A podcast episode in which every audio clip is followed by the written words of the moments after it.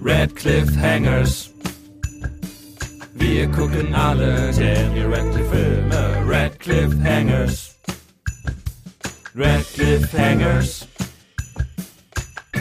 Hallo und herzlich willkommen bei den Radcliffe Hangers, dem einzigen und bis jetzt besten Daniel Radcliffe Podcast im Internet. Wir gucken alles mit Daniel Radcliffe. Ich bin Henny. Ich bin Eiko. Und ich bin die Queen. Das war Epi. Ähm, und wir stellen uns jetzt am besten noch ein zweites Mal vor, weil wir es bei My Boy Jack vergessen haben. Ich bin Henny. Äh, äh, ich bin Nico. und, und, ich bin äh, Happy. Happy, ja, das war Epi. Happy, Epi. Ähm, wir haben, Darauf war ich nicht vorbereitet. Wir haben heute eine ganz besondere Folge. Ähm, Mal schauen, ob wir uns diesmal auch wieder streiten werden oder nicht. Ähm, denn wir haben heute etwas geguckt, was ich bis vor ein paar Monaten gar nicht wusste, dass es das gab. Ähm, und zwar äh, ist es ein 90-minütiger Film, eine 90-minütige Aufnahme von etwas, wo Daniel Radcliffe tatsächlich Harry Potter spielt, aber es ist kein Harry Potter Film. Ähm, und es, es ist eine Live-TV-Übertragung zum 80. Geburtstag der Queen. Ähm, Queen Elizabeth II. Und es nennt sich Children's... Was, ist der 80? Ich meine 80. Alter. Ja, genau. Ja, der 80. Krass. Ja, ich konnte es auch irgendwie erst nicht glauben, weil dann ist sie ja jetzt über 90. Mhm. Ähm, jetzt vier, wird 94. Nächsten Monat wird sie 94. Jesus Christ, ja. Ähm, und auf jeden Fall zu diesem Anlass 2006 äh, wieder ein Zeitsprung. Ich bin aber eigentlich ganz froh, dass wir es so ein bisschen kreuz und quer gemacht hatten, weil wenn wir jetzt Extras gemacht hätten und dann das hier und dann erst My Boy Jack, hätte ich komisch gefunden, irgendwie muss ich sagen. Ähm, zu diesem Anlass, zu ihrem 80. Geburtstag, wurde eine Live-TV-Übertragung gemacht, ein 90-minütiges Special, äh, wo diverse Charaktere aus der britischen Kinderliteratur auftauchen. Ähm, und das ist eine Art Theater, ne? So, es ist eine also Art Live-Theater, aber auch mit, mit Live-Aufnahmen. Äh, wie würdet ihr es beschreiben? also es ist ein richtig großes Theaterstück, was live gefilmt wird mit so Videoeinlagen. Sie ja. haben vorher auch Sachen gefilmt. In Buckingham mhm. Palace mhm. tatsächlich wird das aufgeführt. Genau. Ja. Und die ähm, Kulisse ist auch ein riesiger Buckingham Palace, wo so ähm, verschiedene, also da gehen so riesige Tore, also es ist eine gigantische Bühne ähm, mit so riesigen Toren, wo dann halt verschiedene ähm, Settings immer aufgebaut werden und das wird kombiniert mit Videos. Und die Figuren, die man dann im Video sieht, äh, tauchen dann wieder auf der Bühne auf, laufen durchs Publikum. Es gibt ein Riesenpublikum und die Queen sieht man auch immer, wie sie total äh, desinteressiert guckt. ähm, das, das waren immer meine Lieblingsmomente, die Ehrenloge, ja. ähm, wo man muss sich ja. das so vorstellen, die erste Reihe sind, so wie ich es gesehen habe, Emma Watson, Rupert Grint und Matthew Lewis. Ich meine, Daniel Radcliffe ja. ist nicht vor Ort. Zumindest hab genau, ich habe ich hab das nachrecherchiert und zwar war wohl Daniel Radcliffe nicht dabei, weil er im Urlaub war. Echt? ja. Oh, wie geil. Das stand auf der BBC-Seite. Das Ganze ist nämlich von der BBC produziert und yeah. auf der BBC-Seite steht auch irgendwie, äh, Daniel Radcliffe was not attending because he was on holiday. auf jeden Fall ist es richtig, weil die drei sitzen da und direkt hinter ihnen die Queen und, oh Gott, wer kennt sich mit Royals aus? Wer ist der Mann neben ihr gewesen? Mm. Äh, Harry wahrscheinlich ihr Ehemann oder nicht? Nein, nein, nein, nein das war ihr, ich meine, das ist ihr, ihr das ist ihr Ehemann war das, ja, ja. Ja, aber jetzt William. mit mit seiner Gesundheit, glaube ich, auch kämpft. Ah, weißt William ist das, nicht. ne? Der jetzt aber kein König mehr ist. Nein, ihr Mann.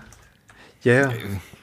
ja, ich, ich meine auch, ich weiß noch nicht, wie der heißt. Ich meine auch, es ist ihr Mann. Ähm, Charles Dickens. nee, das ist ihr Sohn. Charles ist der Sohn. Ah, Philipp. Philipp. Duke, Duke of Edinburgh. okay. Genau, Philipp ist das, ja. Edinburgh? Edinburgh. Aha. Ja, ich würde auch sagen, es ist einfach ein riesiges Theater-Event. Ähm, das wurde ja auch extra für diesen Anlass geschrieben, für dieses, diese riesige Aufführung und wurde auch nur ein einziges Mal ausgestrahlt, scheinbar. Es wurde nie ja. wiederholt. Es gab es auch nicht zum 70. Geburtstag, nicht jetzt zum 90. Geburtstag, sondern nur zum 80. Geburtstag.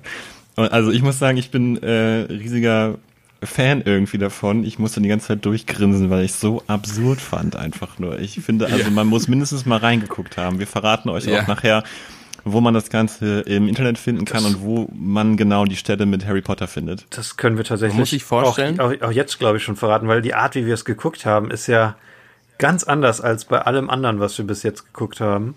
Ähm, weil es das Ganze nur einmal aufgestrahlt wurde, gibt's das nur im Internet zugänglich als eine von, von einer VHS-Aufnahme äh, digitalisierte Version ja.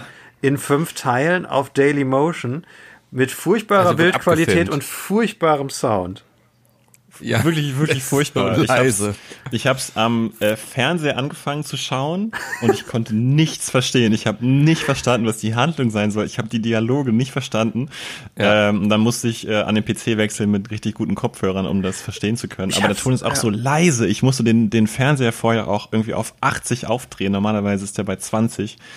Äh, also guckt es mit Kopfhörern auf jeden ich Fall. Und auch der, mit Kopfhörern hören. ja, und der Part, der Part mit äh, Daniel Radcliffe, der Part mit Harry Potter, der ist im vierten Teil bei sechs Minuten fängt das an. Also wenn ihr euch nur dafür interessiert, und das kann ich sehr gut verstehen, wenn ich ihr glaub, euch nur dafür interessiert. auch einen Ausschnitt, nur von der Szene. Den einen also Ausschnitt gibt's auch auf YouTube und da ist ja. die Qualität mini YouTube, minimal ja. besser. Ich habe mir tatsächlich nochmal in der ja. Qualität angeguckt, aber teilweise konnte ich den Dialog auch da nicht verstehen. ja. Ähm, mm. ich ich habe mir so vorgestellt, mm, dass man das so, das muss man sich so vorstellen, als würde so ein Nicht-Deutscher Wetten das gucken. So, und völlig irritiert sein, was da passiert. man denkt, ja, das, ah, das, ist, das ist wahrscheinlich Kultur, ähm, aber aber was passiert was hier passiert? ja.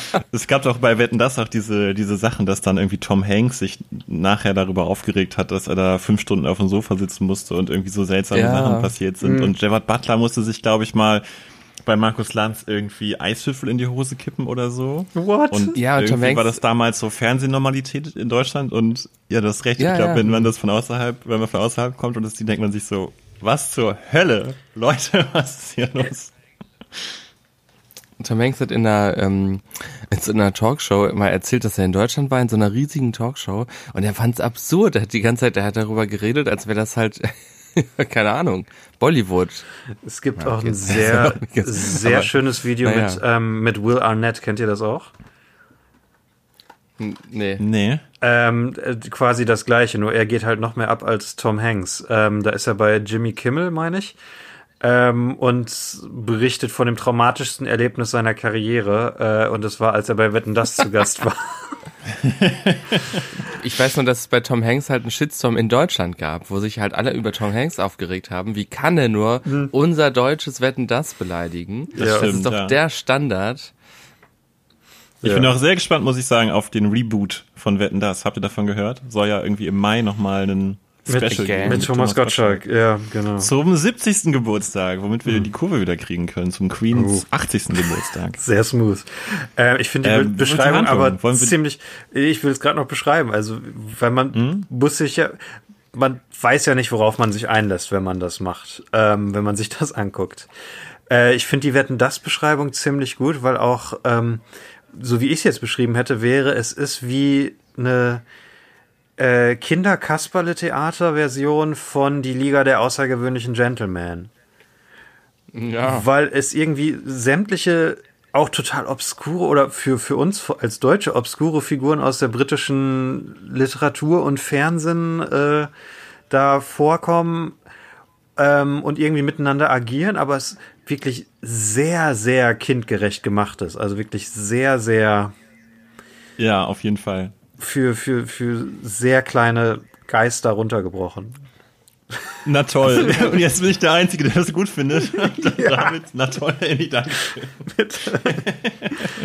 also es sind halt auch Figuren wie Paddington zum Beispiel da, die man kennt, Winnie Pooh, mhm. ähm, Peter Pan, man, aber halt auch echt Figuren, von, die habe ich noch nie gesehen. Man, man, muss aber auch sagen, wenn du jetzt sagst Paddington ähm, oder Winnie the Pooh, da stellt man sich jetzt irgendwie vor, dass die Figuren ähm, ihre Gesichter bewegen können oder so. Aber die, diese ganzen berühmten Figuren sind wie so Disneyland-Maskottchen, ja. ähm, die halt überhaupt kein, keine Mimik und keinen Ausdruck haben und es, es laufen halt immer einfach Leute in so überdimensionalen Kostümen, durch die Gegend. Es ist aber nur die Hälfte der Figuren. Die andere Hälfte der Figuren hat auch seltsame Kostüme. Zum Beispiel der weiße Hase aus, äh, ja. aus Alice im Wunderland ist ein Typ in dem Kostüm mit zwei Hasenohren auf den Kopf gesteckt und ein bisschen weißer Schminke im Gesicht. Das ist echt albern. Wobei ich, wobei so ich sagen albern. würde, die, die, die meisten Figuren werden von echten Schauspielern gespielt. Äh, und du siehst ihre richtigen Gesichter und die haben auch äh, ja normale Kostüme an. Aber äh, klar, so Paddington oder so, da kannst du ja kein, da kannst du ja keinen ja. Schauspieler so verkleiden. Der braucht eine Maske. Deswegen stimmt schon. Es gibt viele mit Maske. Die Sequenzen habe ich auch vorgespult. Die haben mich nicht so wirklich interessiert. Ja, die sind auch ja, es sind halt Leute in Masken, die rumlaufen. Wie fandet ihr die, äh, die, das Girl? Das, das Tracy, Mädchen? Tracy Beaker. Da habe ich ja. eben noch rausgefunden, das ist ja tatsächlich auch eine Figur. Das ist, Echt? ja, ja, das ist aus einer, da merkt man halt, dass man nicht in dieser Kultur groß geworden ist. Das ist eine ah. beliebte Kinderserie. Äh, es ist eine der Hauptfiguren in diesem Stück und sie, ähm, die lief von 2002 bis was weiß ich, äh, bis 2012 oder so. Und dieses Mädchen hat irgendwie zehn Jahre lang diese Figur gespielt ähm, und ist wohl ganz bekannt. Und es gibt Bücher und auch ein Videospiel. Äh, aber ich habe auch erst gedacht, Krass. das ist einfach irgendein freches Mädchen, was da vorkommt. Ich dachte, das wäre quasi der ähm, wie sagt man, äh, Publikum-Surrogate, also quasi ja. das, womit man sich als Publikum in dieser Welt zurechtfinden kann. Ist, ist sie ja äh, auch, die aber. Figur, in die man sich reinprojizieren kann. Aber es ist auch ja, eine okay, bestehende Figur. Ähm, ja, Eiko, du wolltest anfangen mit dem Plot. Ja, ja, ganz genau. Also der Plot ist ja im Prinzip schnell erklärt. Ne? Ähm, wir haben ganz am Anfang geht es los. Wir sehen diese Szenerie am Buckingham Palace. Da sind diese 3000 Zuschauer, übrigens 2000 Kinder, 1000 Erwachsene, die irgendwie äh, man konnte sich da, glaube ich, bewerben und dann wurde man ausgewählt, dass man da im Publikum sitzen darf. Es wurde ausgelost. Tatsächlich. Ausgelost, okay. Ja. Und äh, Jonathan Ross, bekannt aus der Jonathan Ross Show, wer die kennt, äh, kommt auf die Bühne äh, und wirkt so ein bisschen wie jemand, der einen jetzt durch das Programm führt und sagt aber, ähm, oh, wir müssen das Programm unterbrechen. Ähm, und müssen zur BBC News übergeben. Und dann beim BBC News kommt der übliche BBC News Sprecher und sagt, äh, beim Buckingham Palace gab es ein, ein furchtbares Ereignis, äh, wir schalten jetzt live rüber. Und da ist dann eine Moderatorin vor Ort, die mit den Butlern der Queen spricht und die berichten dann eben, äh, den, den Platz ist so raus, dass äh, der Queen die Handtasche abhanden gekommen ist und möglicherweise geklaut wurde. Und das Schlimme ist ja jetzt aber, dass ja gerade ihre riesige Geburtstagsfeier ist mit 3000 äh, Gästen und äh, in der Tasche äh, sind ihre Spectacles drin, also ihre ist, ist ihre Brille drin und ohne die Brille kann sie ihre Geburtstagsrede nicht vorlesen. Und das ist im Prinzip eigentlich schon fast alles. Und im ganzen, die ganzen 90 Minuten geht es darum, ob äh, diese Handtasche wiedergefunden werden kann. Und mhm. das ist eigentlich schon alles. Das meine ich auch mit kindgerecht. Das ist dann wirklich so, ich hoffe, es interessiert euch jetzt, ob diese Handtasche wiedergefunden wird für 90 Minuten. ähm, Aber ich finde es ich find's irgendwie ganz cool gewählt, dass ihre Handtasche weg ist, weil ich meine, dass es tatsächlich irgendwie schon so eine Diskussion unter Royal-Kennern und Royal-Fans ist. Äh, was ist in dieser Handtasche eigentlich Ach, drin? Echt? Ich glaube, das ist schon so ein, schon so ein Objekt der, des Interesses. Ja, auf jeden Fall. Eiko, bist du eigentlich, du bist doch bewandert, was den Kram angeht, oder? Deine Familie, das sind doch Britophoben. Nee, wie sagt man Brito, Britophile? Äh, Britophoben ja, wir sind gut. äh, wir sind, wir sind, äh, das kann man so sagen, genau. Also ich war schon mh, mm, drei oder vier Mal in England auf jeden Fall. Ich war auch tatsächlich schon zweimal am Buckingham Palace. Ähm, aber es sind eher meine Mutter, und meine Ich war Schwester. da übrigens auch schon, ne? Ich war da äh, allerdings nur digital drin. Ach so. In, in, in, welchem Videospiel? Ach Gott. Syndicate. Assassin's das hatten wir schon lange nicht mehr. Ja, stimmt. Ich habe es fast vermisst. Ja, das stimmt. ähm, aber es sind eher meine Schwester und meine Mutter, die, die Royals-Fans. Äh, die kennen sich da sehr, sehr gut aus im Königshaus. Ich kenne mich da äh, ehrlich gesagt fast gar nicht aus. Aber wir hatten ähm, durch meine Schwester, die technisch sehr bewandert ist und sehr englisch begeistert, hatten wir auch richtig, richtig früh bei uns im Wohnzimmer englisches Fernsehen. Ich weiß ehrlich gesagt nicht genau, wie legal das war ähm, und konnten auch immer die neuesten Doctor Who Folgen und so weiter schauen. Und ja, deswegen die, äh, bin ich, glaube ich, umgestellt, ne? Nee, du kannst in deiner Satellitenschüssel noch einen zweiten Empfänger dran machen, den du dann äh, individuell ausrichten musst musst und mhm. auf den passenden Satelliten sozusagen und dann kannst du deutsches Fernsehen und englisches Fernsehen gleichzeitig empfangen. Geil. Ja. Wie gesagt, ich weiß nicht, wie legal das war, aber äh, deswegen kann es sein, dass machbar. ich vielleicht in dieser englischen Fernsehkultur noch ein bisschen mehr drin bin als ihr. Allerdings, mhm. äh, wann hatten wir das? 2008 oder so? Und wir haben es, also ich habe es meistens auch, benutzt, ähm, um Doctor Who zu schauen. Ich weiß noch, dass ihr es 2010 hatten, weil da haben wir die einzige Doctor Who Staffel, die wir live bei dir im Wohnzimmer geguckt haben, war die fünfte ähm, ja. wo wir immer hingekommen sind und dann haben wir es danach nicht mehr gemacht, weil wir halt äh, ziemlich enttäuscht von der Staffel waren. Das war so der Punkt, wo ja. dann unsere Doctor Who-Begeisterung aufgehört hat. Ja, das stimmt, das stimmt. Äh, ich habe noch die äh, Specials gesehen mit David Tennant. Das war halt äh, sehr schön, das so live mhm. mitzukriegen. Das war, das war auf jeden Fall eine schöne Zeit. Jetzt habe ich kein Fernsehen mehr. Jetzt habe ich auch kein englisches Fernsehen mehr. Wisst ihr tatsächlich noch, dass äh, in der äh, fünften Staffel Doctor Who läuft ja am Ende alles auf dieses Datum, wo die letzte Folge ausgestrahlt wurde, ähm, hinaus, wo die TARDIS explodiert. Ähm, wisst ihr, welches wichtige Ereignis in unserem Leben an diesem Datum war? In genau diesem mhm. Datum. Nee, was? Unser Abiball. Oh. Ach, echt? Ja. Am Abiball ist die TARDIS explodiert, das gefällt mir. Ja, genau. Das ist ja cool. Okay. Die Kindheit, ja, die Kindheit. echt explosiver Abiball, ne? Ja. Kindheit und Jugend vorbei mit einem, mit einem, mit einer Explosion. Quasi. Ja. Ja. Ähm. zu, zurück zu, ähm, zu dem Special. Ähm, was ich geil fand am Anfang, und absolut unverantwortlich, dass sie halt diesen Fake News Report machen, dass etwas Furchtbares am Buckingham Palace passiert war. Und ich dachte mir, in der heutigen Zeit kann das nicht mehr, würde sich das niemand mehr trauen, weil du direkt denken würdest, oh Gott, die Terroristen waren wieder da. Oder die Queen hat Corona oder irgendwie sowas. Ja, vor, auf jeden Fall. Vor allen Dingen vor allen Dingen ein Jahr früher waren ja diese London-Bombings. Ne? Ach, also, stimmt, ja. Es gab tatsächlich, ich habe das recherchiert, es gab tatsächlich viele ja, Zuschauer, echt? die sich beschwert haben und gesagt haben, was fällt ihnen ein, ähm, das Programm so zu starten, weil es wirkt ja wirklich so, als ob jetzt dieses tolle, kinderfreundliche Fest stattfinden soll. Und dann sagt ja aber Jonathan Ross, tut mir leid, wir müssen kurz rüberschalten zu BBC News und die sagen dann ja, there was a horrific incident at the Buckingham Palace. Also da könntest du wirklich als Zuschauer den Eindruck kriegen, ach du Scheiße, was ist jetzt hast los? Hast und es diese, dauert, ich habe nochmal ja. nachgeschaut, 60 Sekunden, bis das Ganze vollends aufgelöst wird, bis man weiß, ach, die Handtasche. Das ist so ach, verrückt. So. Hast du diese BBC-Seite gelesen, wo sie sich entschuldigt haben, wo sie dann auch so Leserbriefe zitiert haben? Ähm, nee, die habe ich nicht gelesen. Da ist dann zum Beispiel ein, ein besorgte Großvater oder Großmutter, ähm, die dann sagt, mir ist das Herz in die Hose gerutscht, weil ich wusste, mein Enkel ist am Buckingham Palace. Und dann sagen sie, es ist etwas oh Furchtbares da passiert. Ach du Scheiße, ja. Aber ich muss Nein. sagen, auf Schreiberseite, dass sie das so gemacht haben, dass sie sich da so für entschieden haben für diesen Ablauf, finde ich es eigentlich ziemlich geil, muss ich sagen. Es ist, ist eine so ein bisschen wie, Idee, das so anzufangen. Wie bei, bei War of the Worlds von Orson Welles. Äh, Genau, ja, genau. Wo du mit, mit so einem Live-Broadcast anfängst und dann, ja.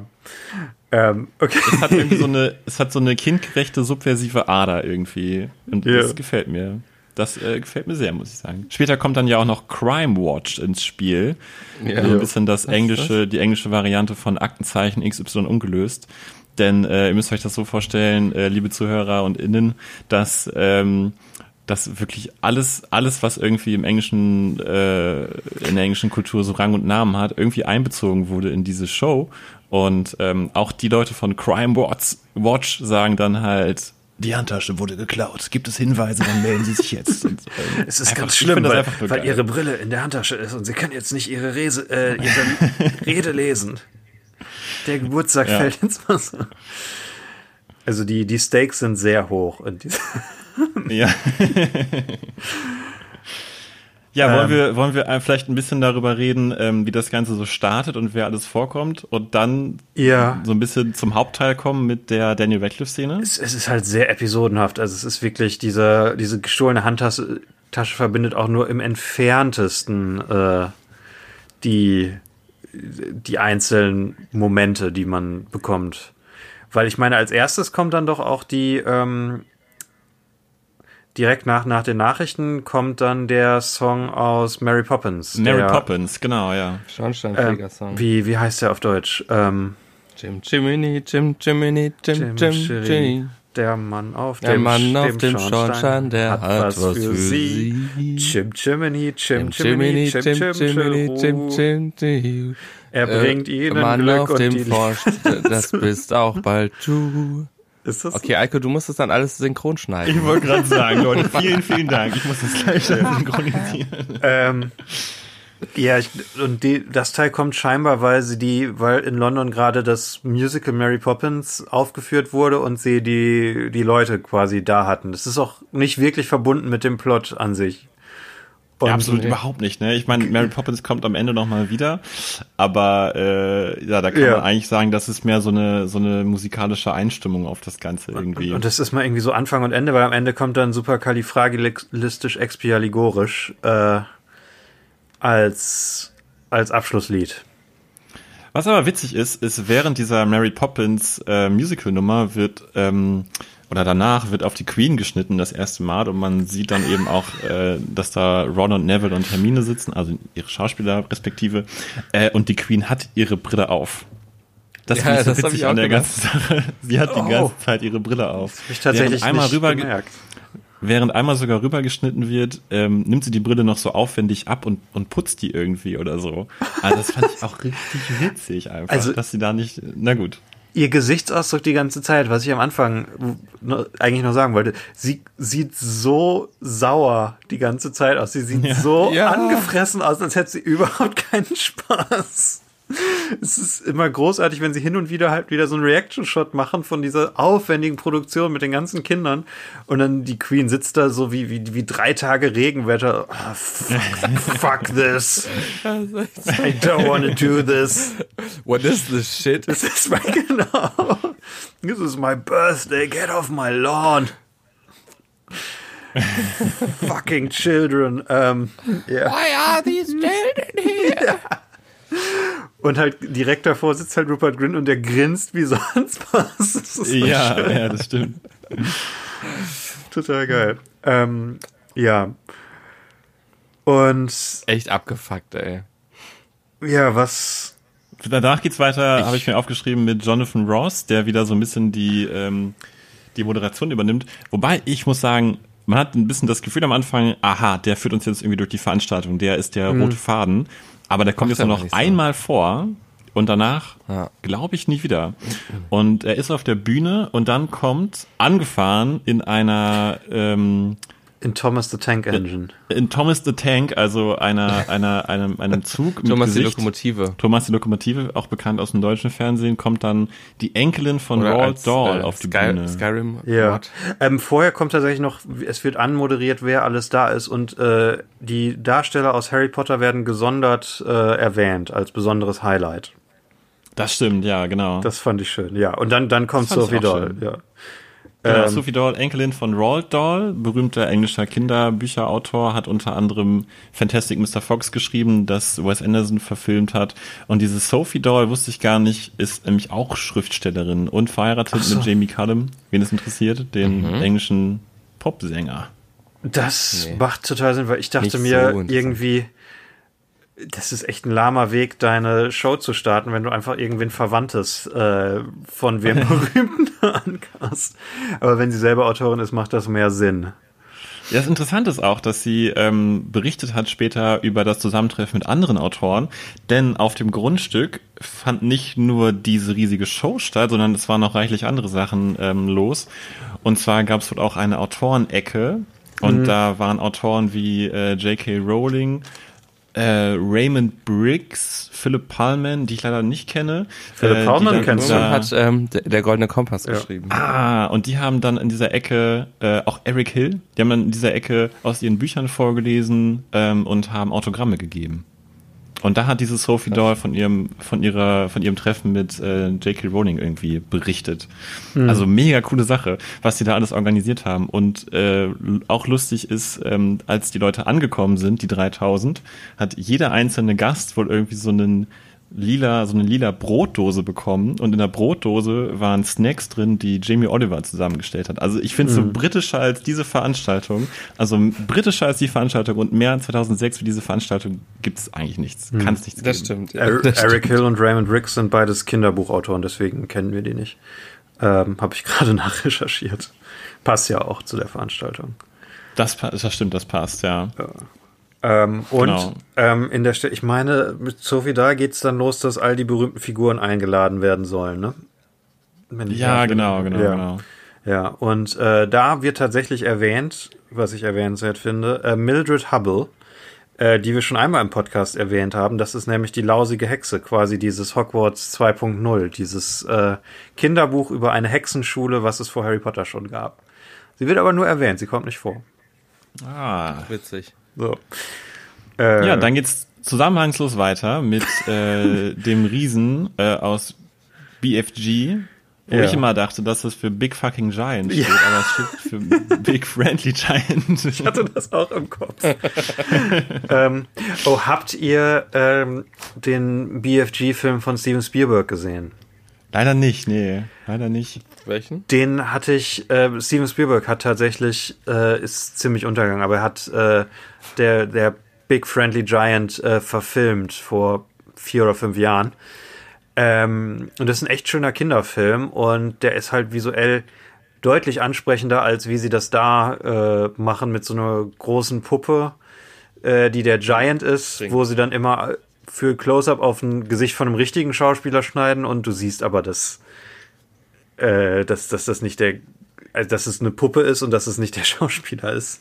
Das ist so ähm, verrückt gemacht, oder? Immer in der totalen, diese ja. merkwürdige, merkwürdige, angsteinflößende Maske und dann im, im Close-Up ja. sein echtes die, Gesicht. Diese, diese ja. reglose Puppe, die halt das ist wirklich so gruselig wirklich so groß aus. ist, ja. Ich denke mir, sie hätten ja. auch einfach in der totalen so, so filmen können, dass man sein Gesicht nicht sieht, dass, dass, dass der Bildausschnitt irgendwie bis zu seiner Brust geht oder so, dass du trotzdem siehst, er ist ein ja. Riese. Na gut. Oder durch einen Trick irgendwie. Also. Ähm, und ja, halt bei, bei Spielberg sieht das halt alles viel beeindruckender aus. Das musste ich halt immer im Kopf haben. Und da wirkte auch dieser, dieser Fantasie-Dialog, dieses Geschwurpse, was der Riese spricht, deutlich, ähm, deutlich natürlicher. Ähm, da wird der Riese gespielt von, oh, wie heißt der Typ? Ähm, äh, Jack Black, ne? Nee, das ist die, der Gulliver-Film mit Jack Black, äh, den ich nie gesehen habe. Musste, glaube ich, auch nicht gucken.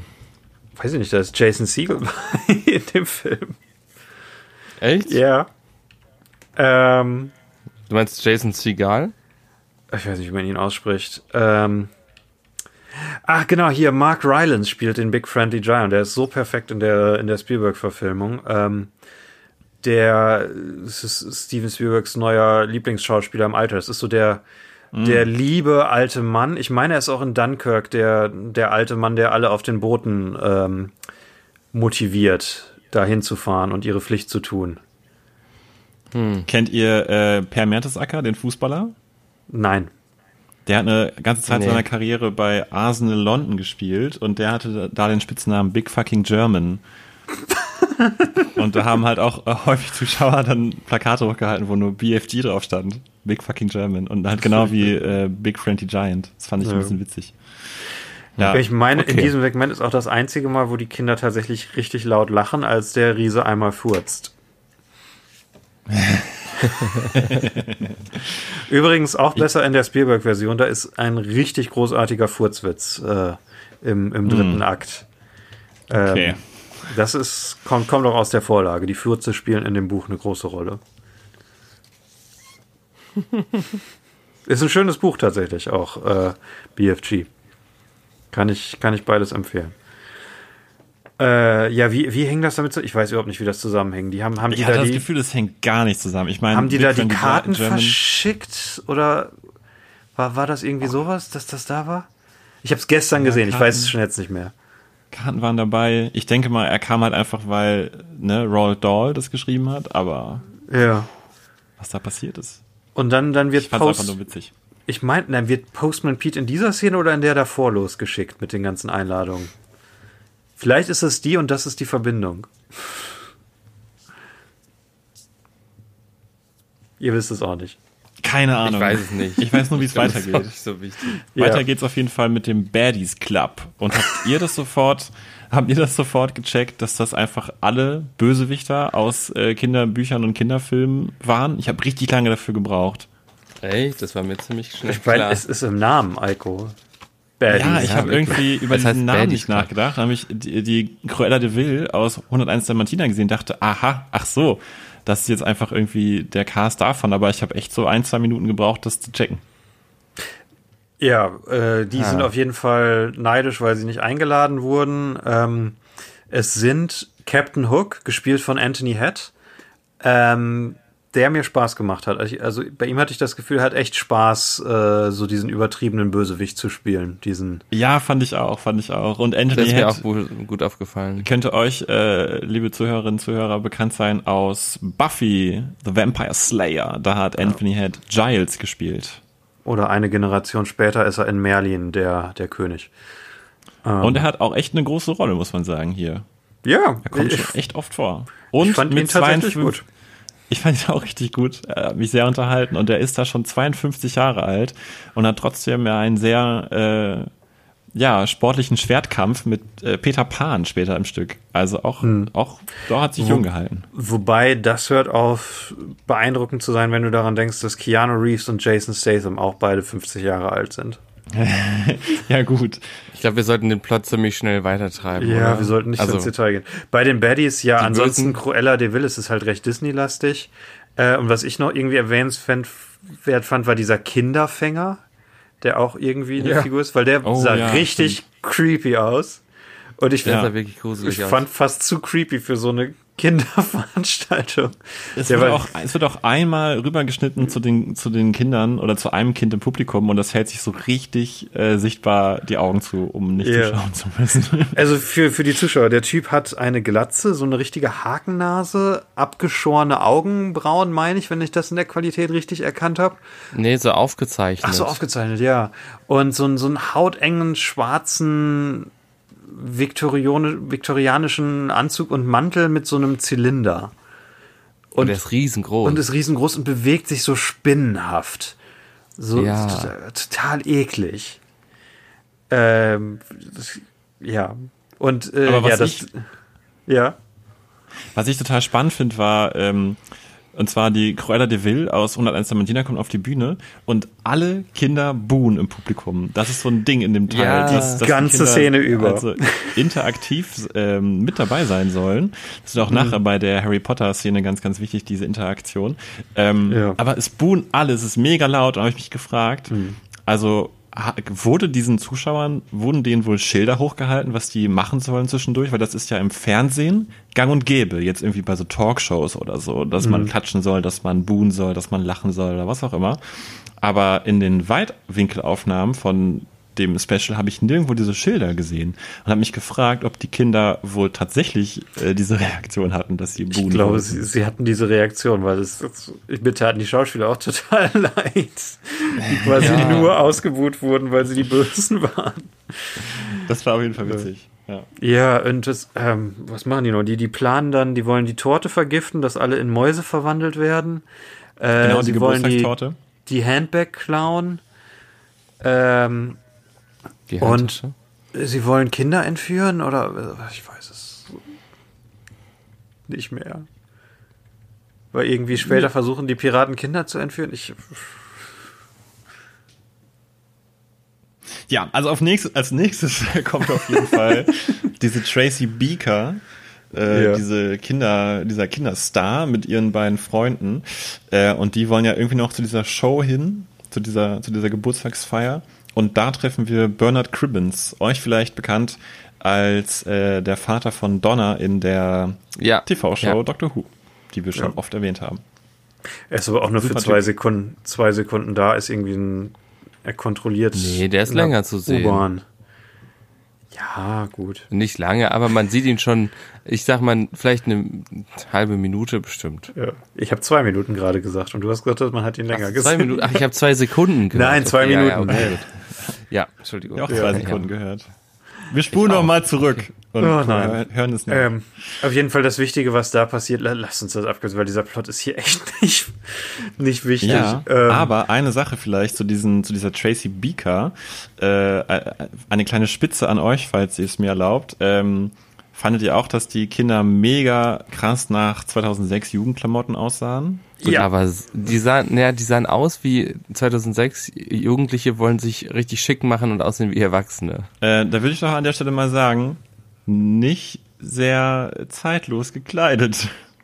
Nee. nee, überhaupt nicht. Die sahen so schlimm aus. Weil ich wollte noch mal, oh. auf kurz auf die Theorie hinweisen, die ich hatte, dass in TV-Produktionen oft nicht darauf geachtet wird, wie, dass Klamotten zeitlos sind, aber dass in Filmen mehr darauf geachtet Ich wollte so noch mal kurz einwerfen. Schön, dass ihr mir zustimmt. Ich habe neulich gerade übrigens ein ähm, Video über Star Wars gesehen, wo sie darüber gesprochen haben, wie ähm, dass dieser 70er Kleidungsstil so krass, 60er, 70er Kleidungsstil so krass zu Star Wars gehört. Ähm, und dass, ähm, dass man das total mit verbindet. Also wieder ein Argument gegen deine Theorie, Eiko. ja, ich glaube, es gibt für und wieder.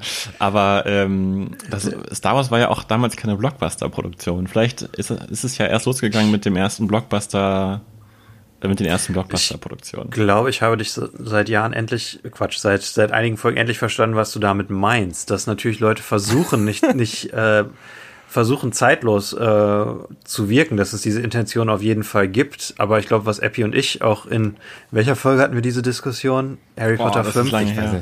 Ja. Nee, Harry Potter 5 war es. Ähm, was wir, glaube ich, meinen, ist, dass du halt trotzdem dem nicht entkommen kannst. Oh, ich glaube, dann könnten wir echt auf einen Nenner kommen. Ich glaube auch. Das, das ist, glaube ich, um diese oh, Ent Handlungsentwicklung im Podcast. Wir, wir legen oh Konflikte on, on air bei. Ähm, ja. Das habe ich aber, ich habe einige Zeit gebraucht, bis ich das verstanden habe.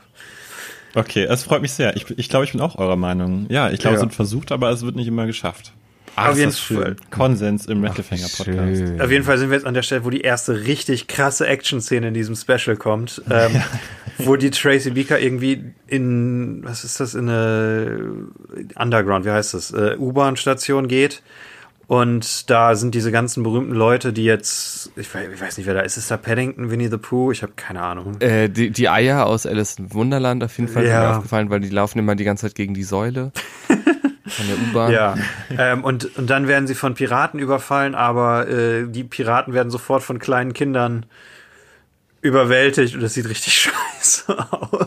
Es sieht so schlimm aus und es dauert so ewig alles. Ja. Es ist so langsam. Es das ist so, wie man sich ganz, also Theater im allerschlimmsten Fall vorstellt. Das, das Ganze ist eigentlich auch ein abgefilmtes Theaterstück. Also die, die Regie hatte einen ja. Theaterregisseur, ähm, hatte ich eben nachgeguckt, äh, ich weiß gar nicht mehr, hatte ich das irgendwie, also es waren alles Leute hier, genau. Also es wurde von einem Theatertypen geschrieben, von David Wood und von einem Theaterschauspieler, der hauptsächlich Theater gemacht hat, Regie geführt. Äh, Trevor Nunn, man sieht es total. Es ist, ich finde es auch total schwierig, das irgendwie visuell zu bewerten, weil es ist ein abgefilmtes Theaterstück. Es ja, ist stimmt, eine, eine Live-Aufnahme. Es wäre interessant zu wissen, wie wir das Ganze wahrnehmen würden, wenn wir da vor Ort im Publikum gesessen hätten. Ne? Also genau. Also vielleicht hätten wir es dann ja anders wahrgenommen. Vielleicht genau. sehen dann die, die Schwertkämpfe, die dann gleich mit Peter Pan kommen, auch total beeindruckend aus. Oder zumindest nicht so als würden ein 52-jähriger Typ und eine, was ist das, eine 30-jährige Frau mit Holzschwertern aufeinander hauen. Ganz vorsichtig. Aber, aber äh, das finde ich mega cool eigentlich. Also Peter Pan wird hier ähm, bei der Produktion von einer Frau gespielt. Auf einmal kommt Robin Hood auf die Bühne und der wird von einem Inder gespielt. Also das ich fand ich auch interessant, ja. das Jahr 2006 ist das irgendwie schon sehr fortschrittlich. Also Wobei Peter Pan hat eine lange Geschichte davon, von Frauen gespielt zu werden. Okay, das wusste ich nicht. Das ist, Aber das fand ich, Rolle. das fand ich einen schönen Touch, ja, dass es da den, so den Inder, den Inder gebe ich dir. okay. Ähm, ja, müssen wir all diese kurzen Epi ist, ist glaube ich. Wir sind aber, wir sind aber kurz vor, wir sind kurz vor Harry Potter. Ja, wir fassen das zusammen. Es geht ganz schnell. Ähm, als nächstes also, kommt nämlich ähm, wieder Cruella de Vil und ihr, ihr äh, bösewichtiger Partner oder was auch immer auf die Bühne. Ihr, ihr Chauffeur zwar, ist das, glaube ich. Chauffeur. Und zwar sollen die Corgis der Queen, die spielen ja ah, auch ja. bei Royals-Fans eine sehr große Rolle, die Corgis, ähm, sollen die du, Du sagst das so, als wäre das ein normaler Satz. Also. Das ist total, total normal. Also ich denke, das Publikum wird auch gesplittet werden. 50% denken sich so, ja, ja, ja, ja. 50% denken sich so, hä? Corgis, also Corgis sind Hunde. Und äh, die sollen die Handtasche wiederfinden. Die sind aber nicht gut genug äh, beschnüffeln. Und dann kommt Corella de Ville auf die Bühne und ähm, sagt den wunderschönen Satz. Sie, also sie guckt diese Corgis an, der Queen, die halt echt auch viel wert sind, und sagt Coochie Coochie, perfect for Gucci. und will die ja. halt mitnehmen und äh, in Fell verwandeln. Und dann wird ihr Chauffeur plötzlich gut und rettet die Corgis, wenn ich das richtig in Erinnerung habe. Ja, aber rettet aber, vorher auch schon eine witzige Szene, wo ähm, sie zu ihm sagt, ähm, er soll nicht wieder mit dem CD-Spieler rumspielen und die Arctic Monkeys einlegen. Ja. Die müssten da, glaube ich, auch gerade erst so ähm, im Kommen sein, oder? Ja, ich meine Aber auch. waren, also da, da kennt ihr euch jetzt besser aus, waren die Arctic Monkeys nicht irgendwie so eine Indie-Band? So. Ja. Ist das dann ja, nicht ein echt seltsamer Witz für so ein Children's Special oder waren die so bekannt? Die sind ja, ich hatte ja komplett durch die De Decke gegangen, ey. Ja, ich hatte das Gefühl, also. dass dass äh, das so eine Band ist, auf die man in England echt stolz war. So. Okay. Ähm, ich schaue gerade einmal nach. Äh, 2006 haben sie ihren internationalen Durchbruch. Ja, genau. Also am, am im Januar Album. kam When the Sun Goes Down raus und äh, ich denke, das war quasi in dem äh, Jahr war das einfach die mhm. Band, die durchgeschaltet ist, die jeder gerade kannte. Okay, gut. Ja, krass, ey. Das heißt, die haben die auch relativ spontan hier eingebaut in diese in dieses, Wahrscheinlich, dieses ja. Stück. Mega cool. Ja, okay. Kommt, aber auf jeden und Fall, glaube ich, zwei, zwei separate Kampfszenen zwischen den Baddies und Peter Pan und Robin Hood, oder? Habe ich das richtig? Habe ich das geträumt? Ja, echt merkwürdig. Ja, weiß ich nicht mehr. Danach kommt auch nur noch. Irgendwann habt ihr das gemerkt, äh, ich glaube, irgendwann hat ähm, Robin Hood, der hatte keinen Bogen, sondern einen Stock und der hat irgendwann jemanden so komisch weggetragen. Der hing mit seinem Kinn auf dem Stock quasi und Robin Hood hatte den Stock mit beiden Armen so in die Luft hochgehoben wie so eine Gewichtstange. Ähm, ich mach's gerade auch nach. Und da häng, hing da jemand so dran mit den Armen nach unten, nur seinem Kinn irgendwie. Das habe ich nochmal zurückgespult. Das, das, sah irgendwie echt verrückt aus. Ich meine, irgendwie die Piraten, ent genau, nein, die Piraten entführen die Lost Boys, aber äh, schaffen nicht Peter Pan zu entführen. Und Peter Pan und Robin Hood verfolgen sie dann zu dem Baddies Club und dann wird, glaube ich, in der Szene, wo die Corgis gerettet werden, werden dann auch die Kinder wieder gerettet. Und die. Aber kommt nicht Dan Radcliffe eigentlich davor noch? Ich habe keine Ahnung. Ich, es ist überhaupt total schwierig, das in, in eine Reihenfolge zu packen. Ich meine, er kommt danach. Also ich schlage vor, wir fassen das so zusammen. Äh, Im Laufe der Handlung werden immer wieder verschiedene ja. Gruppen um Hilfe gefragt, ähm, unter anderem halt ja. diese ähm, Verdachtsfälle da ähm, und eben auch die Schüler von Hogwarts. Und dann schneiden sie, also dann gibt es einen Cut und dann wird ein Video abgespielt, was also vorher aufgenommen wurde. Und zwar ist es die Original, ähm, äh, das Original, der Original Drehort von Harry Potter. Ja. Und ähm, wir sehen Dan Radcliffe, Rupert Grint, ähm, Emma Watson und wie heißt nochmal der Schauspieler? Matthew Lewis, aber der kommt erst später rein. Genau.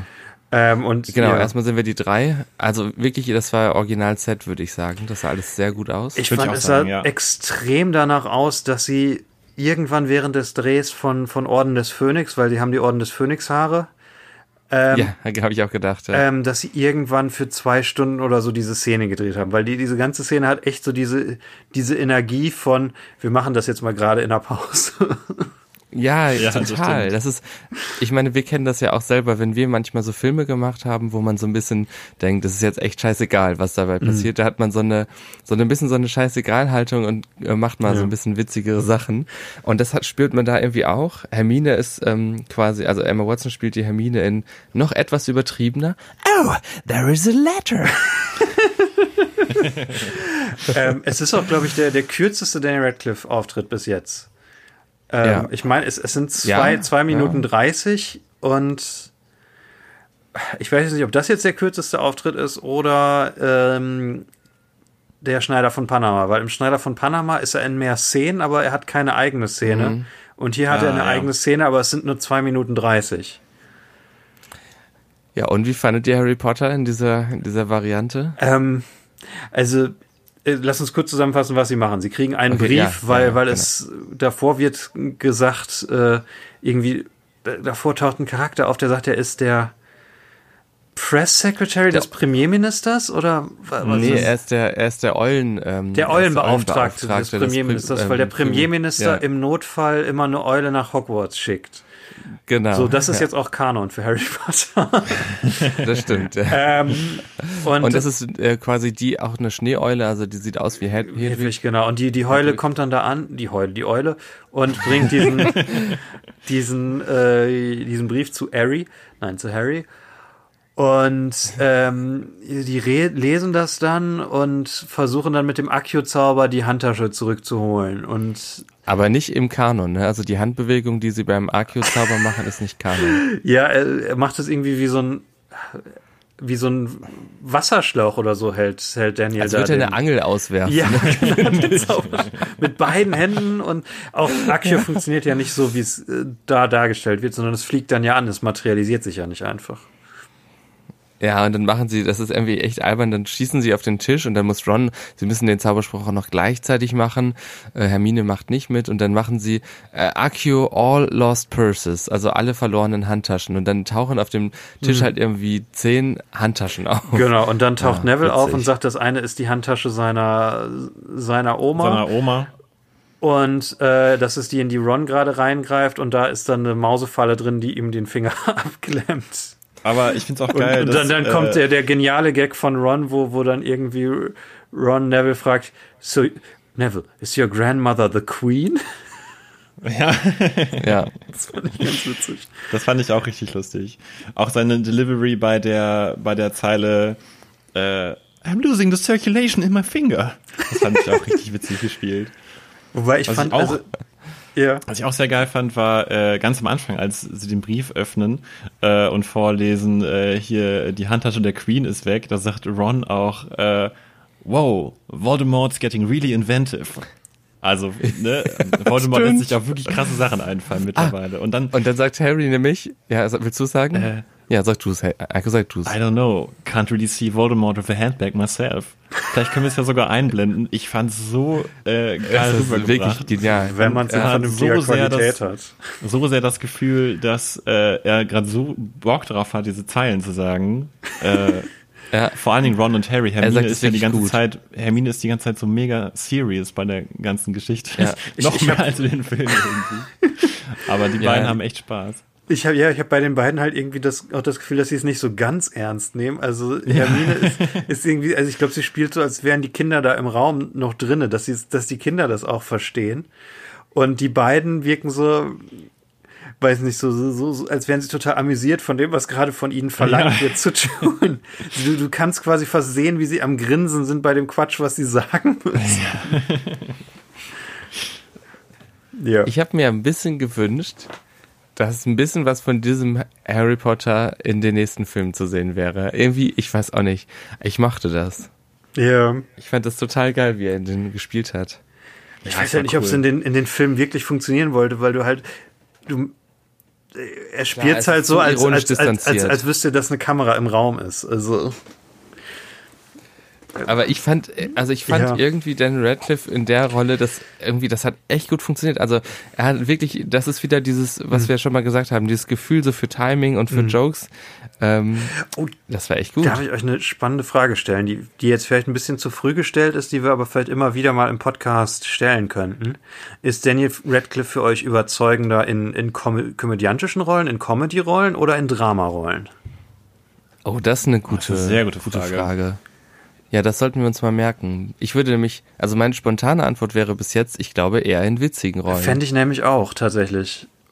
Weil er ja. hat halt immer was, äh, ich finde ihn halt interessanter, wenn er, wenn er crazy spielt, wenn er so, so verrückter spielt. Deswegen freue ich mich auch auf, auf ganze Kimbo und äh, Miracle Workers Dark Ages, wo er diesen, laut dem Trailer, diesen verzogenen Königssohn spielt der, der total vertrottelt ist und ich, ich möchte das einfach sehen, wie er das spielt. Also ich freue mich. Ah, ich glaube, ich muss, um da gut drauf zu antworten, noch mehr ernste Filme mit ihm sehen. Ja. Vor allen Dingen auch also, spätere also, Ja, das ist Filme. interessant, weil er als Harry Potter ja als ähm, total ernst. Mhm. Ähm, ja, das stimmt, aber also, da war er natürlich auch noch echt jung, ne? Also da hatte er vielleicht noch nicht so ganz die Skills wie später. Es könnte so ein ähnliches Phänomen sein wie ähm, was sind denn gute Beispiele? Ähm, Schauspieler, die die erst durch ernste Rollen bekannt sind und dann im Alter quasi so ihre, ihre goofy Seite entdecken. Und ich denke da jetzt vor allem an Daniel Craig, der ja mit mm, James Bond ja. als der eiskalte Killer bekannt ist und jetzt die letzten Jahre spielt er in Knives Out den vertrottelten Detektiv und in Logan Lucky spielt er äh, Joe Bang. Ähm, ja, die Rolle ist geil. Großartige Rolle. Ähm, was bei Knives noch Out gute Schauspieler? Ich hätte ja, aber er hat nicht gesagt vertrottelt, aber nee, nee, vertrottelt vielleicht nicht. Komödiantische Seite auf jeden Fall. Ja, ja. stimmt. Was wären andere Schauspieler, die da gut reinpassen? Ich denke gerade an einen zweiten, der mir einfach gerade nicht auf die Zunge kommt. Ähm, ah, Channing Tatum ein bisschen mit mit den äh, Aber der Jump war schon immer so ein bisschen belustigt. Ja. Ähm, Gut, er hat halt bei diesen er hat halt bei den, ähm, in diesen Tanzfilmen, die habe ich halt leider nicht gesehen, aber ich glaube, die sind nicht so witzig. Aber er hatte schon immer, immer schon so einen Humor, so ein, er war mhm. schon immer so albern, so ein bisschen ja. so ein, ne, so ein bisschen albern, ja.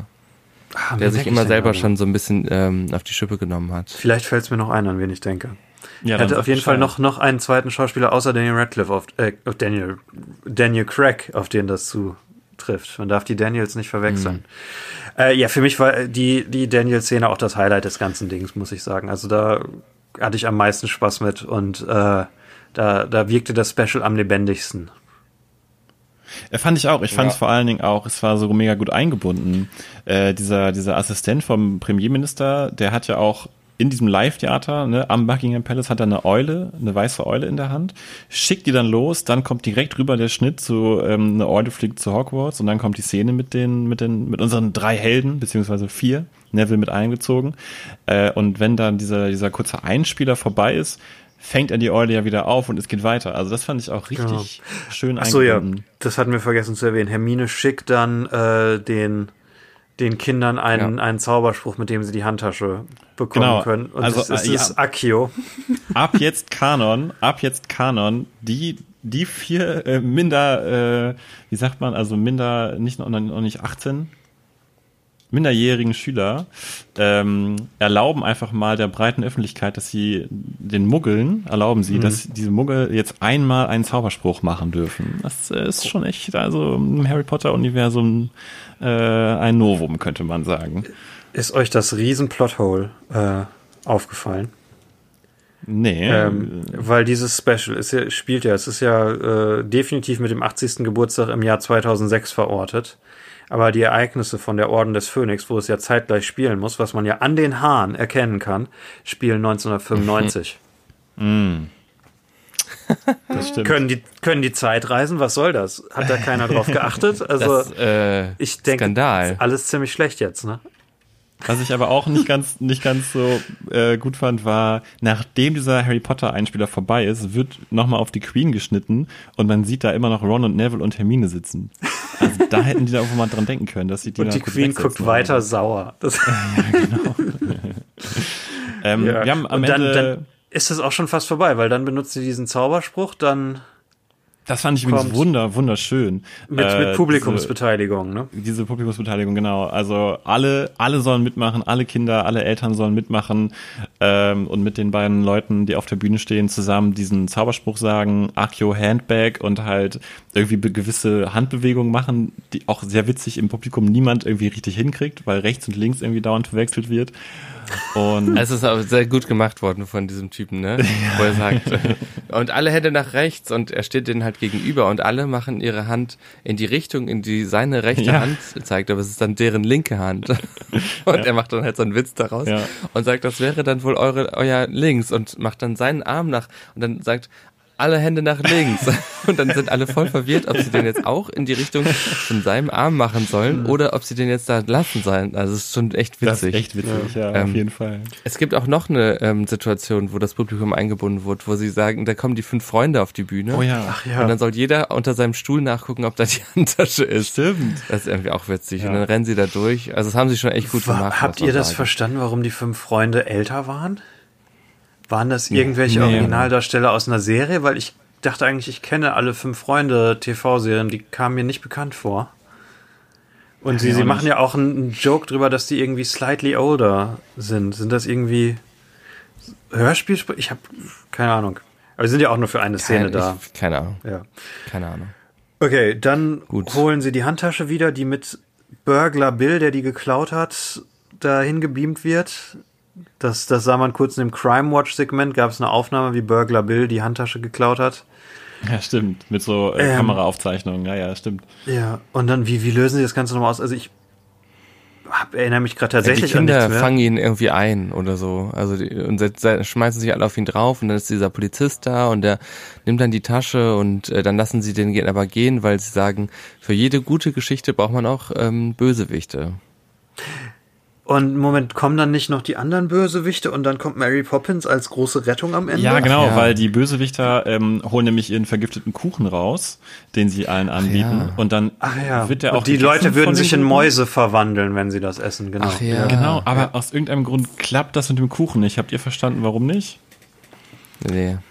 Also das ist äh, weil Mary Poppins kommt, weil Mary Poppins kommt als Retterin am Ende, die das verhindert. Aber das ist schon cool, die kommt mit so einem, sie kommt wirklich angeflogen. Das ist schon cool gemacht. Die seilen ja. sie dann ab von oben, das sah schon ziemlich cool aus. Und dann und singen alle zehn Minuten lang äh, das Lied. Jim, Jim, ach nee, ja. das andere. Das und, andere. und dann hält die Queen ihre Rede und, und liest das vor und sagt, sie mag Happy Endings. Äh, das ist auch der einzige Moment, wo sie halbwegs äh, sympathisch guckt während der ganzen Veranstaltung. Da reißt sie sich einmal zusammen, ne? Sagt doch, die Kinder sollen bitte alle Bücher lesen, die. Äh, der Prinz Philipp ist tatsächlich, der sieht die ganze Zeit total aus, als hätte er richtig Spaß. Wie so, der hat so eine ja, kindliche Begeisterung im Gesicht. Der sieht so ein bisschen aus wie Rupert Grint da. die singen also äh, super kalifragelistisch expialigorisch, singen die. Ja, was halt überhaupt nichts mehr mit dem zu tun hat, außer dass Mary Poppins gerade aufgetaucht ist. Und es gibt übelst ähm, lang. Es sind irgendwie zwei Tempowechsel und äh, unterschiedliche Sänger. Mhm. Naja. Aber dann was ist ich richtig, vorbei. richtig witzig finde an dem Auftritt von Mary Poppins, weswegen ich halt auch auf, total auf diesen äh, Vergleich mit äh, der Liga der außergewöhnlichen Gentlemen gekommen bin. Ähm, Epi, ich habe dir nur die ersten drei geschenkt und du hast nur die ersten zwei gelesen, ne? Ja. und zwar kommt danach, ähm, gibt eine Geschichte bei der Liga der außergewöhnlichen Gentlemen. Ich glaube, der Comic ist mittlerweile bekannt, ne? berühmte literarische Figuren oder, oder popkulturelle Figuren, die zusammen in einem Universum leben und Abenteuer erleben. Und es gibt einen, einen dreibändigen Handlungsarg darüber, dass äh, der Antichrist geboren worden äh, werden soll und die das versuchen zu verhindern. Und der Antichrist stellt sich dann im dritten Band raus, ist Harry Potter. ähm, weil Alan Moore, der, der grantige ältere britische Autor, hasst James Bond und Harry Potter. Äh, und aber was hasst er nicht? Oh, er hasst eine ganze Menge nicht, aber äh, das hasst er. Und äh, er stellt auch, ähm, ich weiß nicht, ob ich es schon mal erwähnt habe im Podcast, er stellt halt, ähm, die Figur ist gezeichnet wie Daniel Radcliffe, er stellt ihn als einen, einen verrückt gewordenen Typen vor, der einen, einen Amoklauf in Hogwarts äh, hinter sich hatte, wo er halt Hogwarts komplett äh, dem Erdboden gleich macht und Ron und Hermine und alle umbringt. Und es ist halt so geframed wie so ein, so ein School-Shooting. Ähm, und er ist am Ende so voll mit Magie, dass er äh, eine Figur äh, mit seinem Penis tötet, weil es sein Magic Wand ist. Und er wird, sich, er wird gestoppt. Warum habe ich das noch nicht gelesen? Das hört sich echt einfach total gut an, oder Alko? naja. Also das kriegst du zum nächsten Geburtstag. Warum?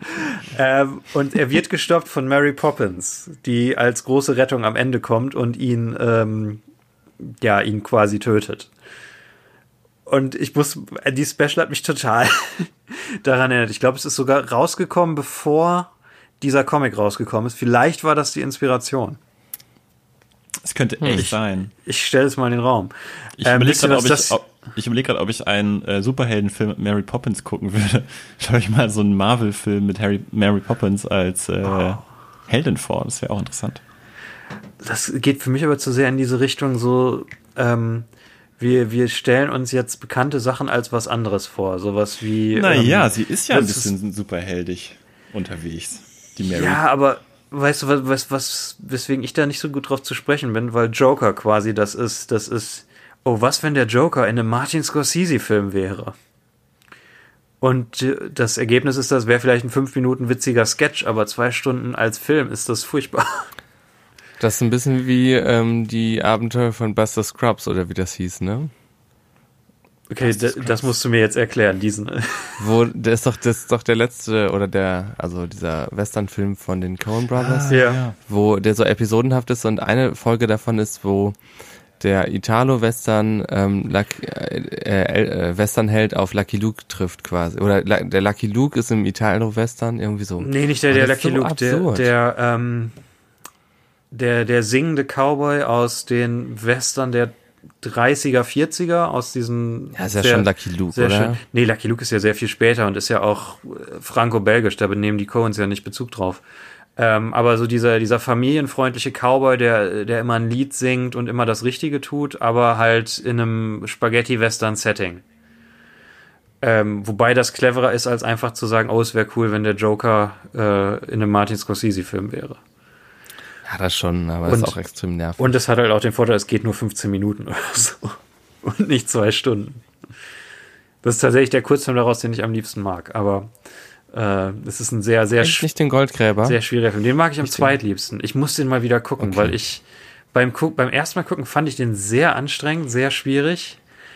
Und was ist mit dem mit Dudley? Und im Nachhinein, das, ja. der ist eigentlich auch ganz gut, ne? Das ist halt das, was ich so im eigentlich Nachhinein auch. denke, ne? Eigentlich ist das, war das ja ein ganz guter Kurzfilm. Ja. Eigentlich war ja auch das am Ende mit Brandon Gleason ganz cool.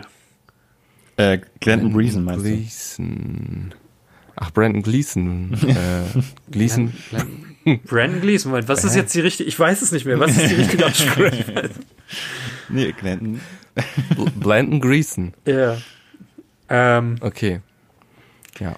Eigentlich alles ganz cool, ne? Ja, eigentlich müsste naja. ich den nochmal gucken. Vielleicht sollten wir den einfach nochmal gucken. Es ist ja sehr Corona-Zeit. Ähm, Moment, was war mein Punkt, bevor ich das sagen wollte?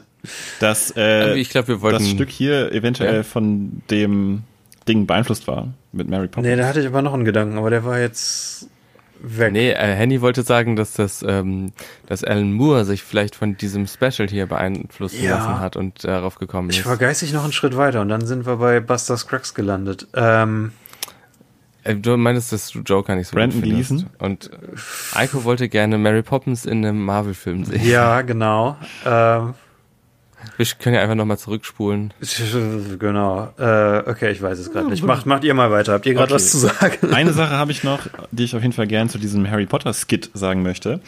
Äh, Nochmal eine Zeile, bei der man merkt, wie Daniel Radcliffe einfach mega äh, viel Spaß daran hat, ähm, das zu drehen. Und zwar, als er die Eule losschickt mit dem Brief, da sagt er zu der Eule, Buckingham Palace, big old place with a flag on top. Und er sagt diesen Satz und ich hatte so sehr das Gefühl, dass er sich richtig zurückhalten muss, nicht laut loszulachen, diesen Satz zu sagen. Äh, also vielleicht kann ich den ja auch einblenden. Ich gucke nachher mal. Das fand ich auch ja, ähm, passt, wunderschön. Passt bei den Sachen mit dem mit dem Audio auf, weil das ja wirklich furchtbar ist. Nicht, dass man ja, ich gucke da mal bei YouTube, wenn das besser ja. ist. Aber man sieht ihm so sehr die Spielfreude an. Das war wirklich schön ja. zu sehen. Ja. Muss man so, gesehen ah, jetzt haben. Jetzt weiß ich wieder, was ich sagen wollte. Ähm, und zwar, mir ist der Gedanke gekommen, ich konnte es leider nicht nachrecherchieren, aber das hier könnte die erfolgreichste Nicht-Potter-Produktion von Daniel Radcliffe ähm, bisher sein. Weil ich denke, von den Zuschauern her, so ein Royal Event müsste doch ah. eine Menge Zuschauer haben. Ich habe nirgendwo die Ratings gefunden, aber ich stelle mir, ich meine, wie viele Leute haben das Royal Wedding gesehen? Äh, weltweit und oder auch nur, nur englandweit. Ich denk, würde vermuten, das hier könnte, was ein bisschen schade ist, ähm, das hier könnte das Daniel Radcliffe-Projekt äh, sein, was die meisten Leute gesehen haben, was er abseits der Harry Potter-Filme gemacht hat. Weil My Boy Jack hat auch nur ungefähr 6 Millionen Zuschauer gehabt. Ähm, December Boys hat niemand außer uns gesehen und Echoes ist eine Theaterproduktion. äh, wahrscheinlich sind das hier und Extras die Sachen, die Leute wirklich gesehen haben. Ja, es kann sein. es ist, also irgendwie ein trauriger Wedding, Gedanke. Die Royal ja. Wedding haben laut wonderwed.de mehr als drei Milliarden Zuschauer weltweit gesehen. Ja. Aber andererseits, Millionen. dieses Event wurde ja vermutlich nur in Großbritannien übertragen und mhm. äh, ja wahrscheinlich auch nicht ganz so stark beworben wie die Royal Wedding. Aber ähm, man könnte jetzt natürlich gucken, wie viel Zuschauer das in Großbritannien hatte, also die Royal Wedding. Ich schaue mal gerade nach. Also es werden sicher nicht, nicht so viel sein wie bei dem Wedding, aber ich meine, wie viele Bewohner hat Großbritannien? England hat 60, nee, 60 Millionen? Weiß ich nicht. Jetzt sind wir wieder am Googeln hier gleichzeitig. Ja. Epi, überbrück mal, während Eiko und ich googeln. Das hatten wir in der einen Folge, wo du nicht da warst. Nicht so gut. also? Ähm, ich ähm, wollte eigentlich mal unsere Zuschauenden nochmal fragen. Ähm, was ist eigentlich eure Meinung? Also, wir besprechen jetzt ja so Filme, wo Henny gesagt hat, die außer uns eigentlich niemand schaut. Und mit uns meine ich natürlich uns dreien und euch ähm, zu Hause an den Empfangsgeräten. Und wollt ihr dann eigentlich, dass wir über diesen Scheiß, den ihr nur für uns guckt, wollt ihr dann, dass wir da länger drüber reden und ihr euch das wenigstens noch genießen könnt und lange zuhören könnt? Oder sollen wir das möglichst schnell hinter uns bringen und länger über die Sachen reden, die alle anderen auch hm. gesehen haben? Ich meine, das hier ist ja eine Folge für uns, die einfach eine Spaßfolge für uns. Die hier, habe ich das Gefühl. Ja. Also mir hat Spaß gemacht. Ähm, 60 Millionen sind es, Heiko. Und ich vermute, also mehr als 6 Millionen müssten das doch gesehen haben. Tja, aber ich meine, die Harry Potter-Filme wurden doch auch von mehr als 60 Millionen Leuten geguckt, oder nicht?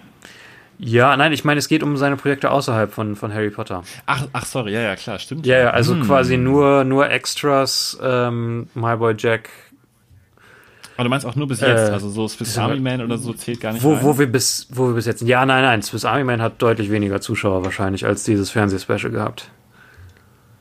Also ich glaube, dann könntest du tatsächlich recht haben, ja, von all den Sachen, die er bis dahin gemacht hat. David mhm. Copperfield wird auf jeden Fall nicht so viele Zuschauer gehabt haben. Äh, Schneider von Panama, ja, wahrscheinlich auch nicht. Ja. Ja gut, ich meine, David Copperfield, Schneider von Panama habe ich ein bisschen rausgenommen, weil das waren halt ne, Kinderrollen, wo er halt genommen hat, was, was es gab. Also da da war keine große Aber dann Intention. bleibt ja auch nicht mehr viel übrig, ne? ja. Nein, aber nur von diesen Sachen. Also, ja, egal. Es war nur so ein Gedanke, der mir kam, weil ich das irgendwie ein bisschen schade finde, weil ich die anderen Sachen doch interessanter finde. Wobei ich das hier auch interessant finde. Also ich glaube, als Kind ähm, hätte ich die Special gemocht. Mir wäre aber wahrscheinlich schon irgendwie, auch wenn ich es nicht hätte ausdrücken können, klar gewesen, dass es doch nicht so gut ist. Kennt ihr das so, so, wenn man, also ich hatte das, wenn ich früher Tigerentenclub geguckt habe, dann gab es halt die Sachen, die ich interessanter fand als andere, wie zum Beispiel die Serien ähm, und die Sketche mit den Moderatoren, habe ich mich immer so, ah, okay, können wir jetzt nicht die Serie weitergucken? Ja. Ja, und ich glaube, so, so hätte ich hier drauf reagiert. Ich hätte es cool gefunden, dass all diese Figuren da drin sind, aber es hätte mich aufgeregt, dass es nur um diese Handtasche gegangen wäre. Aber die Frage ist ja, wie alt bist du jetzt in diesem Szenario, ne? Weil ich glaube, das ist wirklich an sehr kleine Kinder gerichtet, das Special hier. Ich glaube auch als kleines Kind. Ich habe mich gerade als kleines Kind gesehen. okay. Aber ich glaube, ich also ich finde es einfach nur cool irgendwie, dass ähm, die BBC hier so einen so einen Special organisiert hat, einfach um um mit unendlich viel Aufwand einfach diesen kleinen Kindern eine Freude zu machen, weil für Erwachsene, wenn wir ganz ehrlich sind, ist es ja eigentlich nichts. Also wir fanden es mhm. jetzt irgendwie ganz witzig beim Gucken, also ich zumindest. Ähm, aber das finde ich so schön an dieser ganzen Sache, der, der einfach durch und durch ähm, gut gemeinte Hintergrund des Ganzen. Dass mhm. es einfach nur darum geht, dass, dass Kinder das gucken 90 Minuten lang und Spaß dabei haben. Das finde ich echt eine schöne Sache. Ist aber schon ein bisschen creepy, dass Kinder da quasi für die Monarchie indoktriniert werden. Ne? Gut, das kannst du da, glaube ich, nicht ganz rausnehmen. Ja, das stimmt aber. Ja. Das, was, was, das fand ich so ein bisschen komisch, als jemand, der nicht in der Monarchie lebt, Kinder einer Monarchin zujubeln zu sehen. Ja, ich habe auch kurz darüber nachgedacht, wie sähe das Ganze aus, wenn man das in Deutschland machen würde und auf einmal kommen alle zum 60. Geburtstag von äh, Angela Merkel äh, und da ist dann irgendwie sowas aufgebaut für Kinder oder so und da musst du eine Rede halten. Es wäre merkwürdig, es wäre sehr, sehr merkwürdig. Aber wenn man mal in England war, dann kann man das, dann, ja, man kann es ein bisschen versuchen nachzufühlen, wie diese Begeisterung für die Royals ist, wobei die ja auch nach und nach abnimmt. Ähm, aber ja klar, es wirkt schon auf uns als deutsche Zuschauer schon ein bisschen absurd, ja das Ganze ähm, ist in Großbritannien einfach so anders als bei uns. Also ich glaube, dieses ganze Theaterspielen ist auch noch viel mehr verankert. Also es gibt ja da auch immer diese, ich weiß gar nicht, wie das heißt, wo dann immer, auch bei politischen Sachen, dann läuft dann immer dieser Typ und muss dreimal an diese Tür klopfen. Kennt ihr das? Ah, ich weiß, ja, dieses eine Ritual irgendwie, ne, was im, genau, genau. im, im also House of Lords, alles, ja. Genau, alles hoch durchritualisiert und ähm, Ich glaube, der Umgang damit ähm, ist ganz anders als bei uns. Bei uns ja. ist Politik alles sehr nüchtern, sehr ver also Verwaltung wird groß geschrieben, hm. weniger das Personal eigentlich und so. Ne? Also ich glaube, äh, die Royals sind ja auch eher so Maskottchen und spielen im Politikbetrieb eher keine Rolle. Also es ist schon interessant ist eigentlich, ne, wenn man sich das so überlegt. Wenn man mal in äh, London war, ähm, dass da überall auch diese Kioske, wo alles Merchandise äh, zu den Royals zu finden ist, Schlüsselanhänger, äh, Pullover, mhm. T-Shirts, irgendwelche Aufdrucke, Postkarten mit irgendwelchen Sprüchen drauf.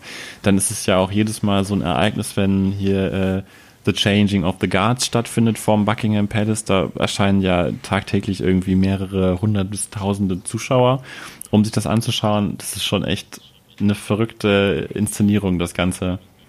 Hm. Ja. ja. ja. Was mir aufgefallen Fall. ist beim, beim Anschauen ähm, dieses äh, TV-Specials, ist, dass ich wirklich, wirklich häufig dat, dachte, ach krass, das ist englische Abstammung.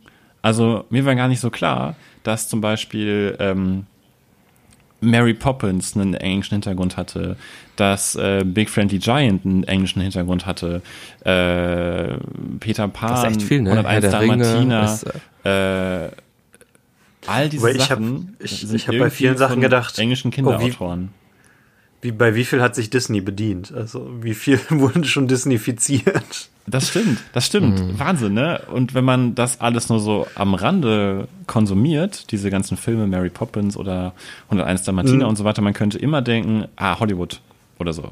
Ja, ja genau. D deswegen denkst du, dass es nicht britisch ist, weil du es halt mehr mit tatsächlich jetzt Amerika assoziierst durch Disney. Ja, und deswegen finde ich es auch schön, dass das ja auch zum Anlass genommen wird, dieses Special, um diesen, diese britische, diesen großen Teil der britischen Kultur der äh, englischen Kinderbücherautoren zu feiern. Finde ich äh, eine schöne Sache. Ja. Ja. Epi, hast du noch was zu ergänzen oder? Nö. Ich glaube, dann sind wir tatsächlich bei, bei einer schönen Zeit mal. Ähm, Sollen, ja. sollen wir jetzt abbrechen oder äh, sollen wir jetzt aufhören? Oder ähm, ich überlege gerade noch, ich möchte irgendwann noch mal über die Harry Potter Videospiele spielen, aber wir haben ja noch drei Harry Potter Teile, die, die kommen. Äh, drüber sprechen, nicht drüber spielen. Vielleicht machen wir das zusammen mit, äh, mit den kurzen anderen Sachen. Ja. Ähm, Gucken wir mal. Ja, er, er spielt ja da tatsächlich nicht drin mit, ähm, nur im Rahmen von Harry Potter, aber gut. Ja, aber Leute, ähm, äh, Konnte ich euch denn vielleicht ein bisschen anstecken mit meiner Begeisterung fürs Special? Ihr wart ja am Anfang nee. nicht so gut begeistert. nee, nicht so. Also ich glaube, wenn man sich ein bisschen mehr damit beschäftigt, dann kann man kann sich darüber freuen. Man kann richtig eine Freude dafür haben, wie britisch das alles ist und mhm. was man da alles wiedererkennt und wie das alles so. Ja, man hat das Gefühl, ja, das passt irgendwie alles zusammen. Ähm, aber es wirkt für mich wirklich einfach echt befremdlich. Ja, also ich, es ist nett für Kinder, aber ähm, also das Einzige, was mir davon wirklich wahrscheinlich in Erinnerung bleiben wird, ist die Danny Radcliffe-Szene. Also das ist halt. Es ist ja jetzt auch keine Katastrophe. Es ist ne, ganz witzig für uns als Erwachsene, dieses Kinderfernsehen anzugucken. Natürlich sind die Action-Szenen da nicht so beeindruckend. Ähm, aber von den Sachen, die wir geguckt haben, ist das das, was ich wahrscheinlich am ehesten vergessen werde. Also. ja, also ich würde euch, liebe Zuhörerinnen und Zuhörer, einfach mal empfehlen, ähm, guckt da einfach mal rein. Geht da vielleicht ein bisschen mit der Einstellung ran, ähm, okay, was kann ich da alles entdecken an Kultur, bei der ich vielleicht bisher auch noch nicht wusste, dass die britisch ist. Ähm, und wenn, wenn ihr euch sehr schnell langweilt, dann skippt einfach zum Part 4, zu der Harry Potter Szene. Guckt euch die auf jeden Fall an. Henny meinte ja auch schon, die ist auch schon einzeln auf YouTube verfügbar, auch in besserer Tonqualität. Freut euch vielleicht, ähm, äh, dann freut euch darüber, aber freut euch beim Special vielleicht wirklich kurz über diesen Anfang, wo man, wo ja wirklich einige Zuschauer dachten, oh mein Gott, Terroranschlag ist passiert am Buckingham Palace. Zumindest das solltet ihr euch anschauen. Freut euch darüber, dass Großeltern für einen Moment in ihrem Leben Todesangst gelitten haben, weil sie sich Sorgen um ihren Nachwuchs gemacht haben. Äh, Guter Rat, ja, Heiko. ganz genau. Das wollte ich damit sagen, ja. Okay, dann lasst uns die Folge zeitig beenden. Die nächste Folge äh, ist tatsächlich endlich wieder Harry Potter. Ähm, ich freue mich tatsächlich sogar ein bisschen drauf, obwohl ich die Pause gebraucht habe. Aber wir machen weiter mit, ja. mit dem Halbblutprinz. Uh. Ein bisschen freue ich mich schon drauf, muss ja, ich sagen. Ich auch. Ja, bin auch gespannt. Ich freue mich ja, auf. Ich hatte ja wirklich ich hatte gar keinen Bock mehr auf Harry Potter. Ja. Aber ich sehe es auch so wie du, mittlerweile geht's wieder. Ja. Und ich freue mich auf eine bestimmte Szene. Und welche das ist, äh, erfahrt ihr in unserer nächsten Folge. Welche? Ich will's ich wissen. Auch. Oh Mann, ey. Teaser. Okay, ich, ich skippe jetzt direkt zur nächsten ich, Folge. Ich sag's euch gleich Ciao. auf Mikes. Macht's gut. Ciao. Bleibt gesund. Bis dann. Red Cliff Hangers. Wir gucken alle Daniel Radcliffe Filme. Red Cliff Hangers. Red Cliffhangers.